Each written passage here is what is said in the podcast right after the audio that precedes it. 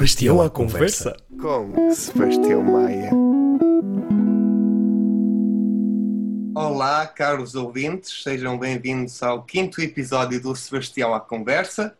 Uh, hoje com uma convidada, uh, desta feita ela é professora no Departamento de Teatro da ESMAI, tanto na licenciatura em Teatro como no mestrado em Artes Cênicas, doutorada em Educação Artística Uh, e é, desde já digo que para mim é das professoras mais icónicas da ESMAI, porque é difícil não nos lembrarmos dela, quer sejam alunos ou ex-alunos, toda a gente fica com uma memória desta professora, ehm, tanto pela ajuda que dá nos projetos, como também pelas suas chamadas de atenção. Ehm, toda a gente fica, fica com memórias dela. Uh, Inês Vicente. Olá, Inês. Olá, Sebastião. Estás bem? Tem que estar. Olha, a primeira pergunta que te vou fazer é um bocado regresso às origens. Eh, porque eu queria saber como é que o teatro entrou na tua vida e qual é a relação que a Ismael teve ali pelo meio. Ou seja, a tua entrada na Ismael no teatro. Ora bem, a minha entrada no teatro começou quando eu fazia dança e fui chamada para fazer coreografias para espetáculos de teatro. E a primeira delas foi com Rogério de Carvalho, já há muitos anos. Depois disso, com o Teatro Universitário do Porto. E depois quis o destino que o meu corpo não pudesse continuar, uh, deixar-me continuar a fazer dança do modo que eu estava a fazer. E, e então acabo por passar para o teatro através da dança, porque fui-me chegando para fazer coreografias e fui ficando, comecei a pertencer também a elencos e etc. E fui fazendo. Desde cedo, se calhar porque também quando larguei a dança também já estava a fazer coreografia, desde cedo as experiências como atriz foram muito gratificantes e gosto, mas foram sempre mais interessantes para mim estar do lado da encenação. E portanto, desde os primeiros trabalhos que fazia assistência aos encenadores porque sim, não é que fosse obrigada, naturalmente, nessa altura, mas interessava-me muitíssimo e assim fui acompanhando muitas formas de criar, entendendo como se pode fazer e entendendo o que eu não queria fazer e aquilo que eu gostaria, portanto, de experimentar de um outro modo, que é a evolução natural das coisas. Aprende-se com os mestres, devo muito a todos eles e elas com quem me cruzei e um dia, naturalmente, fui tentando autonomizar-me e começar a fazer as minhas coisas. No meio de todo esse processo, já estava eu a fazer teatro e já tinha feito trabalhos profissionais e etc. Portanto, eu já estava na área há alguns anos, quando o curso de Teatro 10 Maio abriu, e então foi-me dito mesmo, olha, se quiseres um, um, uma graduação naquilo que já fazes, então já há, cá no Porto. Já havia o curso de Lisboa, mas não, não, não me era fácil deslocar-me para lá. Uhum. E portanto assim foi, e vim fazer o curso de teatro.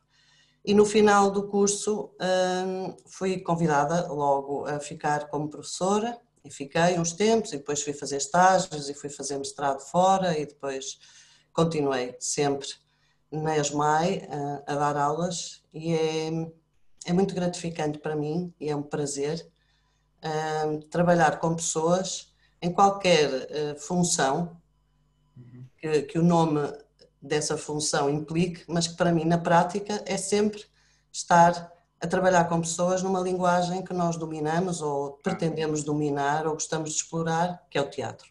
Ok. Uh, e falaste eh, nesse período de mestrado fora, uh, o, que é que, o que é que te trouxe de novo essa oportunidade de fazeres mestrado fora do país e o que é que aprendeste? Na altura, tal como posteriormente com o doutoramento, surge uma necessidade legal de todos os professores terem pelo menos mestrado. E então eu uhum. tive de o fazer. Não era uma carreira académica nesse sentido que eu procurava, nunca foi. Eu gosto do lado de aprender fazendo e, obviamente, que aquilo que se chamava a divisão estranha que existe entre teoria e prática não é para mim uma, uma realidade eu sempre me socorri da teoria naturalmente para informar a prática e vice-versa. Uh, mas depois as leis e as políticas uh, contornam estas posições e obrigam-nos, de certo modo, a fazer coisas que às vezes não era a nossa opção, mas assim foi. Tive de ir fazer uma outra graduação. Eu, depois de fazer o bacharelato, ainda não havia a licenciatura na ESMAI. Depois do bacharelato, passado uns anos, abre a licenciatura BIETAP, que eu venho concluí-la. Nessa altura estava em Lisboa a estagiar no conservatório, venho concluí-la, fico. E quando continuo a dar aulas, é, é, surge-me esta circunstância. Como o prazer que eu tenho em dirigir atores é imenso, sentia, ao longo dos anos, que havia um, um déficit do trabalho de voz por parte dos atores em Portugal. Achava que eram, na altura, os professores de voz vinham maioritariamente do canto, era quem uhum. já tinha uma especialidade mais avançada, uh, ou atores uh, ou diretores que tinham, de certo modo, aprendido por si a fazer este trabalho. Eu tinha trabalhado em Portugal com o máximo de pessoas que podiam orientar workshops de voz, tinha estado com elas, e aquilo que fui aplicando com os atores e atrizes, de certo modo, parecia-me que não me chegava. Então fui buscar ferramentas que me permitissem aplicar o trabalho vocal criativamente na direção de atores e foi assim que fui uh, com bolsa da Gulbenkian, porque eu não tinha dinheiro para pagar os estudos fora, então tinha tido boas notas, ajudou, na verdade, ao longo do curso a ter a bolsa, porque era por médias, então vou para Londres, para a Central School of Speech and Drama, assim com o nome todo pomposo, fazer um mestrado que me considero que, por um lado, validou coisas que eu já fazia e que a experiência me provava que podiam ser feitas, mas não estavam validadas academicamente, portanto, por um lado, validou muitas experiências que eu já fazia e pude a seguir ter a prova e a proteção de que não há perigo anatomofisiológico, o resultado técnico é bom e há uma aplicação criativa. Então, de facto, ganhei isso e, e o grau, que era obrigatório, não é? E depois, quando voltei, estive muitos anos sempre a trabalhar especificamente em voz também, porque é um fascínio que eu tenho e que é uma das principais ferramentas de palco no teatro, como nós o vamos conhecendo. Muito bem. Eh, fazendo aqui uma, uma passagem rápida no tempo, eh, no ano passado eh, aconteceu no departamento de, teatro, aconteceu que o departamento de teatro da Ismaia, assim é que é, fez 25 anos em maio de 2019. Uh, eh, e foi uma grande festa no Teatro Irena Sai Costa. Um, e arredores, e arredores cá fora. Onde se celebraram este poder do, que o teatro vai tendo na escola, esta coisa magnífica do teatro na escola. Uh, fazendo assim uma, um, uma, se eu te pedisse, faz, faz uma passagem rápida destes 25 anos, o que é que foi para ti, as memórias que te, que te trouxeram os 25 anos, estes todos? Tentando resumir 25 anos a dois ou três minutos, se é que posso ter tanto, tenho uma, uma sensação muito forte de que foi um projeto e é difícil, longo e extremamente gratificante. Éramos a segunda escola a abrir, tivemos sempre muita gente e tivemos a preocupação de abrir a muitos professores convidados, ensinadores e ensinadoras, pessoas de fora e de dentro do país e que cruzou formas de estar e de fazer esta nossa arte, esta nossa prática que é o teatro, que é uma enorme mais-valia, não nos cingirmos apenas a um determinado tipo de pensamento que venha de um ou de um grupo de professores. Não somos uh, os donos da verdade e, portanto, estes 25 anos Departamento de Teatro sempre soube uh, tornar plural a sua prática, torná-la diferente, torná-la desafiante, questionável e sempre foi uma luta. A outra memória dentro deste lado gratificante é que estivemos sempre em luta desde o primeiro momento. A escola abriu contra tudo e contra todos. Francisco Beja, na altura, a figura proeminente que encabeçou juntamente com outros professores que ainda estão na, na ESMAI, esta abertura e para dar um exemplo da, da adversidade que se viveu então e que se foi vivendo e continua todos os anos a ser eh, um desafio, na altura nós só podíamos usar em cenografia materiais do famoso economato, isto é, papel timbrado, canetas, material de escola, Sim. como se chamava. E, portanto, como imaginam, nessa altura, eu como aluna e o Francisco Beja como diretor, quem desse jeito e pudesse, porque eu, eu, eu era, eu nunca fui uma pessoa com muito dinheiro, não, não me importo nada disso, não fiz muito por ter uma carreira de, que visasse a remuneração económica, procurei sempre outro tipo de remuneração. E, portanto, na altura também era, passo a expressão, uma grande tesa, se agora sou como aluna, então imaginam. E tanto fosse eu como ele, éramos quem comprava frango, porque se usava frango assado no espetáculo e era preciso uns coveiros, uh, comiam frango e atiravam para dentro da cova. Ora, como a SMAI só podia ter uh, material de escola, nós comprávamos o frango, pronto. A luta as lutas e a implantação de novas a implementação, perdão, de novas necessidades muda a lei. E esse é o nosso desafio. Nós sabemos sempre que a primeira resposta é não. E sabemos sempre que é contra o não que temos que ir. Como diz um, músico com quem eu trabalho também em voz, o não é garantido.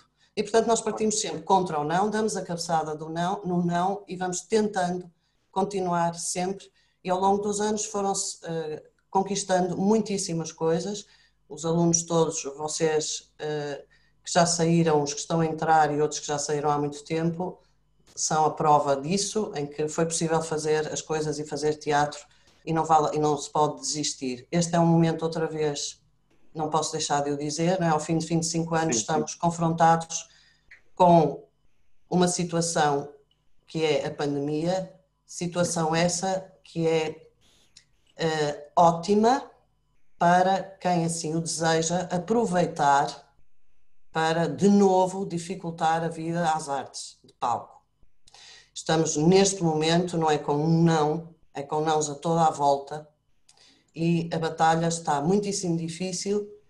E se me foi difícil o ano passado tentar juntar uma festa que não era o melhor exemplo, mas foi o que foi possível e com tudo o que eu gostava que tivesse sido diferente, se calhar não me arrependo que tenha sido como foi, porque pelo menos existiu uma celebração que mostra este esforço e este gosto que nós temos e quem esteve, esteve muita gente. Neste momento, sinto ainda pior que, que na luta que já tínhamos o ano passado nessa comemoração, porque de facto agora não é um não, e uh, o não contaminou todas as cabeças e agora é tudo não. Uh, então, neste momento, é um momento absolutamente crítico porque eu estou a ver as artes de palco como nós as conhecemos a serem reduzidas a um fragmento da existência humana que me parece pobre, pueril, sem sentido e que ninguém ainda me conseguiu convencer que é mesmo um mal necessário. Não Sim. aceito isso. E, aliás, eh, tudo teatro, dança, performance, ah, nós saímos, saímos de, de lá com outro pensar. Portanto, se nos tiram a cultura, tiram-nos automaticamente esse pensar, tiram-nos uma capacidade de, de, ver o mundo de outra forma ou, ou pensar no, no também vês, vês muito isso que... exatamente e sobretudo de nos questionarmos como pessoas porque nós todos, todos sabemos que não é fácil fazer teatro que nos confrontamos permanentemente connosco mesmos porque seja porque estamos em déficit criativo, em déficit de energia, em excesso de cansaço ou em dúvida existencial ou artística, isso existe sempre. Mas, na verdade, promove um questionamento pessoal e interpessoal, intra e interpessoal, que eu acho a única forma de um cidadão consciente existir e progredir num caminho numa sociedade. Se cada um de nós não se questionar, não me parece que seja possível fazer nada. E acho que esta nossa arte nos traz logo à cabeça um questionamento do nosso posicionamento, como pessoas, logo, depois como colegas, depois perante as artes, perante a sociedade, perante a política, perante o mundo, e portanto, sem dúvida que é uma, uma forma de crescimento, diria eu. Crescimento é uma palavra um bocadinho gasta, mas eu acho que cresço mesmo, sim, permanentemente. Cada, ficas, cada mais, ficas mais curta, ficas mais curta fico mais culta e fico mais consciente de quem sou e de quem é o outro. Sim. A minha relação com a sociedade. E cada vez tenho menos certezas no bom sentido. Como eu disse há pouco aos meus alunos de mestrado, eu não tenho certezas porque não acho que há verdades absolutas em arte, portanto não posso ter certezas, mas tenho fortes convicções. E são essas convicções que me movem a experimentar, a falhar, a errar melhor, a falhar menos e a continuar consciente de que não há uma única resposta, só há possibilidades de melhor. E uh, uh, como é que tu como é que tu vês o futuro daqui para a frente na, na ESMAI? Porque estamos numa nuvem muito incerta, como, como já foi dito. Eu, infelizmente, não querendo ser pessimista, receio que aquilo que a pandemia trouxe em termos de crise e desestabilização mundial, nacional e da ESMAI, portanto, não é culpa de ninguém, não, mas a forma como as instituições a todos os níveis estão a reagir a isto é que não me parece a mais interessante, porque parece-me haver um aproveitamento da circunstância para implementar algumas medidas que anteriormente à pandemia já havia muita vontade de muita gente de as implementar. Como todas elas, do meu ponto de vista, visam um desequilíbrio gigante entre o virtual e o presencial, quase a desaparecer o presencial. Isso já está a ser implementado. Era um receio que eu tinha em março, agora é algo que me tira o sono. Já está assim. Quando temos que fazer FUCs para o próximo ano, considerando o trabalho à distância, eu fico com muito receio quando é que isto vai acabar. Eu entendo as mudanças do mundo, entendo que o mundo virtual faz parte da nossa vida, não percebo é porque é que tem que haver um desequilíbrio tão grande e quase extinguir o presencial. Ok. Uh, vamos agora, agora eu vou-te propor um desafio, uh, porque eu és uma pessoa que gosta de desafios, certamente, uh, eu faço em, toda, em todos os episódios um desafio com o meu convidado, e hoje não, não, não é exceção. Uh, dois dramaturgos já mortos, um deles volta, voltava à vida, assim de repente. E tinha, tinhas possibilidade de ter uma masterclass de dramaturgia com ele, se assim o entendesses. Uh, os dramaturgos eram Shakespeare ou Brecht. Só podes, só podes escolher um. Qual é que escolhias para ter uma masterclass de dramaturgia e falarem sobre, sobre isso? Brecht. Porquê? Porque para já, com essas duas escolhas, significa que eu estou a pôr de parte aquilo que seja a produção uh, dramática literária desses dois criadores. Não estou a comparar as peças de teatro que eles escreveram, mas sim uma forma de estar que, precisamente por como Brecht, independentemente do, do conjunto complexo de elementos que compõem esta personagem, porque ele já é uma personagem, Uh, e, portanto, não significa que eu concorde mais com Brecht do que com Shakespeare. O que me revejo mais é na, na atitude uh, criativa e, portanto, dramatúrgica também de Brecht, no que diz respeito ao questionar das circunstâncias como elas eram e a uma reivindicação de que a arte efetivamente não precisa pertencer a uma elite, sobretudo dominada pelo elite. E, desse modo, algumas das coisas que Brecht, um, em meados do século XX, questionou e lutou contra, como uma manipulação superior uh, de forma muito totalitária.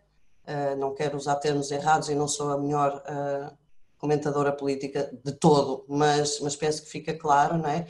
Há uma espécie de manipulação que se volta a repetir ciclicamente na história. Infelizmente está a repetir-se de novo e por isso, sem dúvida, eu agora teria de preferir Brecht a Shakespeare, independentemente do conteúdo literário das suas escritas. E há que dizer que um, são dois dramaturgos maiores do, do nosso mundo, portanto, e aconselho os nossos ouvintes a lerem e verem coisas deles, porque vai valer a pena e aumenta o nosso, o nosso pensamento, abrange o nosso pensamento, como aqui falamos.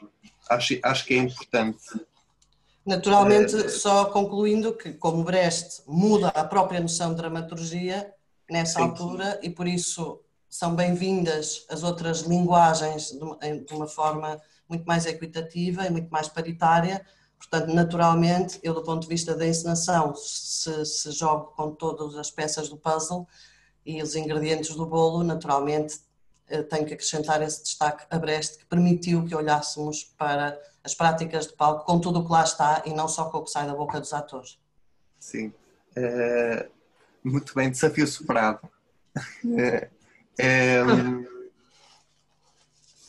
mais, mais uma pergunta. O, o Samuel Guimarães, que foi, nosso, que foi meu convidado no quarto episódio do podcast, Sim. Falou de um projeto, nomeadamente, acho que não, não, não quero estar em erro, mas acho que foi o teu projeto final da licenciatura com o professor Rui Damas. Sim. Uh, falou de uma que ele estava a ajudar uh, nesse projeto, porque nós falamos de projetos que ele gostou e, e eu perguntava-te se, queria, se querias falar sobre, um bocadinho sobre esse projeto, sobre o, o teu projeto final com o professor Rui Damas. Esse projeto surge uh, quando ambos viemos concluir a licenciatura biotápica, porque como, quando nós a fizemos, como eu disse, ela não existia, uns anos mais tarde acontece. Então nós regressámos ambos para fazer a licenciatura biotápica e uh, eu decidi ensinar para concluir a licenciatura. Até lá os alunos não o faziam, não era comum. Uh, com ensinar, porque na verdade eu com o Rui Damas discutimos uh, a concepção juntos e, e, uma criação e depois então cada um especial, segue as tarefas para que está mais especializado, sempre com discussões conjuntas. Também fizemos um site específico, que penso que terá sido, se não foi o primeiro, terá sido quase. Então, revolucionámos o jardim de cenografia, que na altura não tinha aqueles pavilhões, fizemos um cemitério com campas e etc. Uh, ah, limpámos aquele terreno à mão e, e, portanto, naturalmente, os meninos da cidade com mais dificuldade em segurar nas enxadas do que quem está mais habituado, porque infelizmente não tenho uma prática de campo que eu também gostaria de ter, mas não a tenho. Mas pronto, lá nos lá devastámos aquele terreno cheio de ortigas e coisas muito difíceis, num pleno agosto que, em que as temperaturas quase rondaram os 40 graus e nós tivemos lá o agosto inteiro ao sol, a pôr um espetáculo de pé que estreou em setembro e chamava-se Mais Morto que Vivo.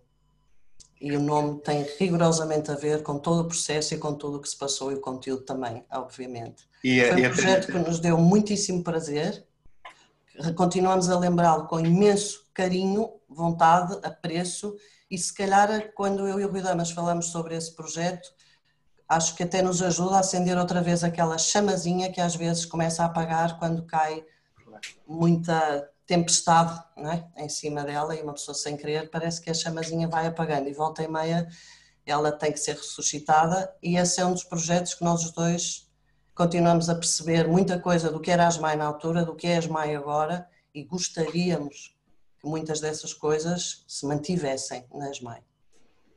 Eh, e, e, se calhar agora digo isto em tom de piada, no, no, fim, no fim do espetáculo estavam mais mortos que vivos. Estávamos também. Ainda por cima tínhamos um ritual estranho que não era ritual por opção, mas como tínhamos que acender 310 velas, se não me engano, eu e o Rui Damas só, à mão, no espaço exterior, pela esplanada do Café Concerto fora até lá acima, velas de caixinha, uh, daquelas de plástico para não se apagar, e como não tínhamos dinheiro, aquilo ia ficando no fim, e depois aquilo já era com pavios quase nos queimavam as mãos. Enfim, tínhamos que acender aquilo tudo porque era a única luz possível para guiar o público naquele caminho e depois tínhamos outras instaladas, mas na verdade ficámos mais mortos que vivos pela, pela pressão contra o tempo, pelo esforço imenso que foi o trabalho que fizemos, mas absolutamente felizes. Ok. Um, ehm, quais, quais é que são os valores que tentas incutir aos teus alunos, quer seja da ISMAI, quer seja de fora, quer seja em projetos que tu faças fora, dentro da ISMAI, que valores é que tentas passar? Hum, eu tento que as pessoas assumam uma responsabilidade individual, que se lembrem que um coletivo é feito de indivíduos e que, portanto, cada um de nós tem que ser responsável por si mesmo antes de ir contribuir para um grupo.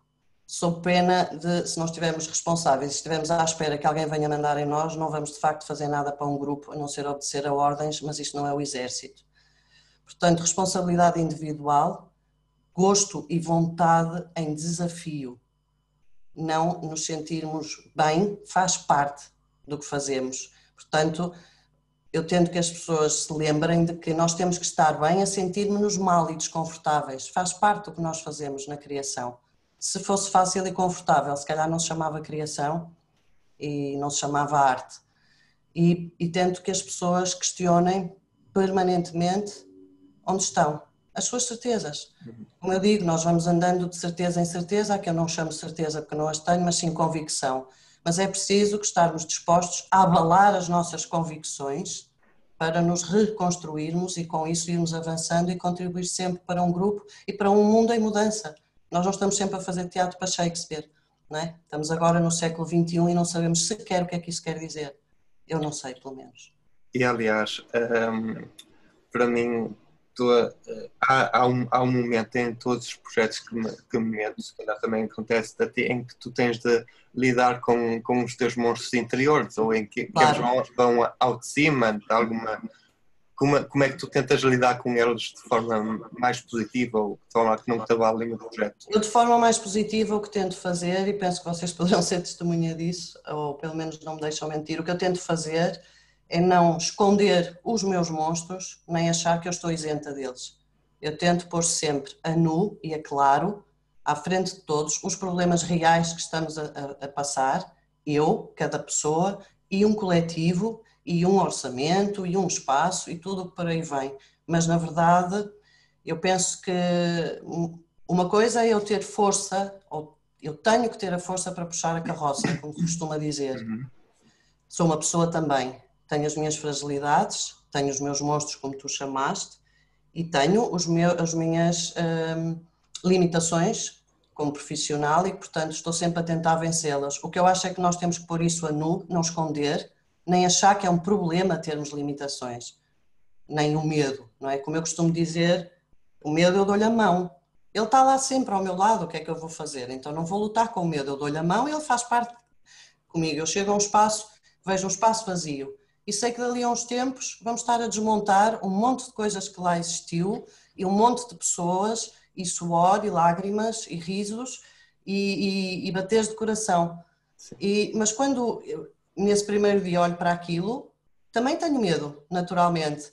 Não está lá nada, vai ter que estar, tenho pessoas à minha responsabilidade, sinto-me a arrastar a carroça. Tenho que ser forte, acho que ser forte e a responsabilidade faz-me ter que ser forte. Não significa que eu tenha que esconder problemas ou monstros. E às vezes partilhá-los acho que ajuda as pessoas a perceberem que somos todos humanos só. Uma coisita assim, pessoas. Sim, claro. Um, tu, uh, algum momento na ESMAI que te comoveu? Pela Sim. positiva? Sim, comoveu-me, para além do espetáculo que falámos, uh, comoveu-me quando, quando conseguimos fazer o primeiro espetáculo de todos, na ESMAI. Na altura era o espaço do, Helena do Teatro Helena Saia Costa, que não existia como teatro, e portanto era só um pátio interior a céu aberto. E nós também fizemos tudo aquilo, e eu como já disse, tenho pouca prática de campo e, e feita burra, fui sozinha às seis da manhã limpar as últimas ervas daquele terraço antes de chegarem os caminhões cheios de terra, porque o cenário era todo, era um cemitério, era tudo coberto com terra, e, e eu pus-me a tirar o máximo de ervas para não crescerem depois pelo meio da terra todas contentes, e quando percebo eram urtigas, e portanto eu fiquei com as mãos num estado absolutamente miserável, queimada, e durante dois dias quase não consegui tocar em nada, como imaginam, e, e no final daquilo tudo, quando tirámos a terra toda, eu ainda vejo duas ou três urtigas lá por baixo, que já estavam, claro, a ganhar força, porque elas são das rijas, de facto comoveu-me, lembro-me que me vieram as lágrimas aos olhos, obviamente pela pena de desmontar e fazer desaparecer algo que foi tão difícil e tão primeiro, porque era o primeiro, como ao mesmo tempo ver as plantas a vencerem e a mandarem no homem. Então esse misto da terra venceu também me comoveu e, e esse foi um dos momentos. Outro momento muito importante foi o Sr. Mário, que era um funcionário mais afeto ao departamento de teatro, de música, perdão. O senhor Mário era um senhor que tinha vindo da África e estava cá instalado. Tinha estudado medicina até ao terceiro ano, não tinha concluído e tinha, por questões até de saúde, ficado sempre a meio do que quer que seja. E o senhor uh, carregava os instrumentos todos e os materiais da orquestra, uh, fazia um trabalho físico duríssimo e tinha uma patologia que era, uh, eu não me recordo o nome, mas que ele adormecia em pé por causa de um, um problema já de saúde que tinha tido e ele não conseguia às vezes carregar as coisas sozinho e aquilo fazia muita impressão e eu tentava ajudá-lo quando pedia e uma vez ele estava a querer passar uma porta cheio de material pesadíssimo e os músicos que estavam do outro lado a aguardar estavam só a olhar. E entretanto eu tive aquelas meus, não, não era por serem músicos, podiam ser de teatro, não é? Quem estava a precisar do carregamento estava só a olhar. Eu aí não consegui dominar-me abri-lhe a porta, peguei nas coisas e depois quando cheguei lá fora disse às pessoas, agora daqui para a frente levam vocês. E o senhor Mário, agarrado a mim, a dizer, não, não, professora, não faça isso, não faça isso, que eu vou ser despedido. Eu disse-lhe, não, não vai ser despedido, se for despedido eu também sou, esse material não sai mais daqui até que os próprios carreguem com ele, porque o senhor não pode carregar com isto tudo sozinho. E ele aí uh, ficou a olhar para mim um bocado com medo, mas veio-lhe uma lágrima ao olho por ter sido ajudado. Eu aí comovi-me bastante também. Um, lado humano. Um, e, e depois muitos projetos se seguirão certamente, uh, até porque eu acho que agora não é o momento de baixarmos os braços, aliás, é o momento de nós, nós lutarmos contra a adversidade e de, e de nós fazermos fazermos fazermos disto, disto uh, porque esta foi a vida que nós escolhemos de facto. E, e é, isto é um, é, um, é um apelo de um aluno de artista que é artista que também e, uh, e é, um, é um apelo de toda a arte que para nós não pararmos de, de, de, lutar. E acho que isso, isso já foi mais que dito.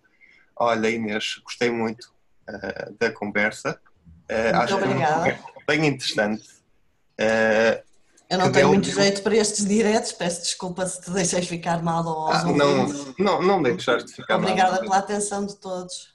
Tá bom, é, é, é, é, sempre bom falar contigo, mas eu acho. Aos nossos ouvintes, agradeço e digo um até à próxima e que não, é isso, que não baixem os braços, porque isto vai melhorar. Até à próxima então. Obrigado. Não baixar os braços, é isso. Obrigada eu. Beijos a todos.